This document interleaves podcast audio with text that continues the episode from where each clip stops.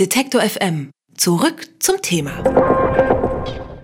Wenn der Herbst kommt, dann merke ich das nicht daran, dass Blätter von den Bäumen fallen oder die Tage kürzer werden, sondern zuallererst merke ich es an meiner Haut. Und zwar reißt die Haut dann an meinen Händen ein. Und viele, die ich kenne, denen geht das genauso. Was man dagegen machen kann, das kläre ich mit Bernhard Finkbeiner von fragmutti.de. Guten Tag, Herr Finkbeiner. Hallo. Ja, was hilft denn gegen trockene Haut im Herbst und Winter?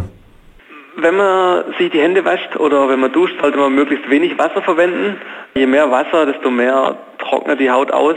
Reinigungsprodukte, also Seife und so weiter, Duschgel, Shampoo möglichst gründlich abspülen.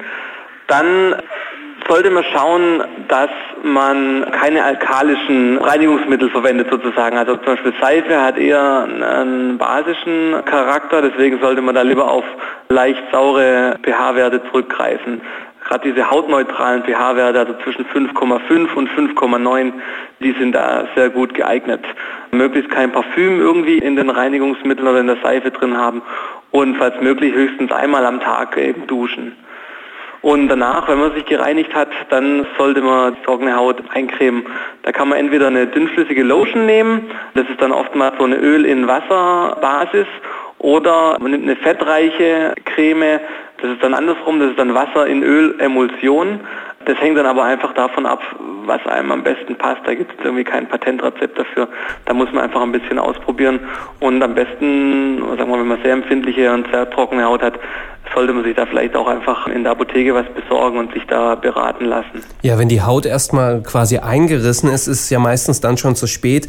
Gibt es eine Art goldene Regel, ab wann man sich eincremen sollte, also von der Temperatur her?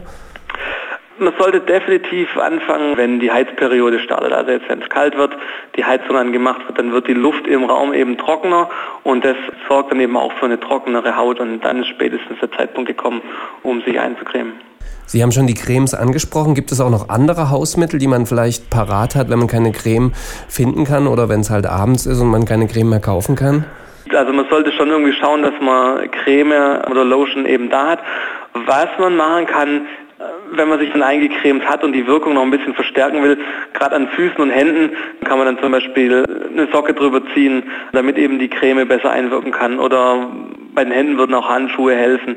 Oder was auch manche empfehlen, ist mit Frischhaltefolie sozusagen die eingecremte Stelle ein bisschen zu umwickeln oder zu bedecken. Das hält dann oder verstärkt dann sozusagen auch nochmal die Wirkung ja, im Herbst und Winter wäscht man sich ja auch mehr die Hände, unter anderem, weil man Angst vor einer Erkältung hat zum Beispiel. Da wäscht man die Creme ja dann wieder mit ab. Muss man sich denn jedes Mal wieder neu eincremen danach? Man muss sich nicht unbedingt jedes Mal neu eincremen, aber man muss natürlich auf jeden Fall sich öfters eincremen nach dem Händewaschen. Da kommt man leider nicht drum rum. Wenn es dann aber erstmal zu spät ist und die Haut eingerissen ist, was kann man dann machen? Also wenn die Haut wirklich eingerissen und wirklich sehr trocken ist, dann hilft eigentlich nur noch der Weg in die Apotheke. Da gibt es so einen flüssigen Filmverband, der gegen Schrunden, also gegen diese aufgerissene Haut funktioniert. Innen drin sozusagen bildet der ein feuchtes Wundmilieu und schützt aber gleichzeitig dann vor äußeren Einflüssen. Und so kann dann praktisch die Haut gut heilen. Trockene Hände im Herbst und Winter, was man dagegen machen kann, hat uns Bernhard Finkbeiner von fragmutti.de erklärt. Vielen Dank Ihnen. Sehr gerne. Alle Beiträge, Reportagen und Interviews können Sie jederzeit nachhören im Netz auf detektor.fm.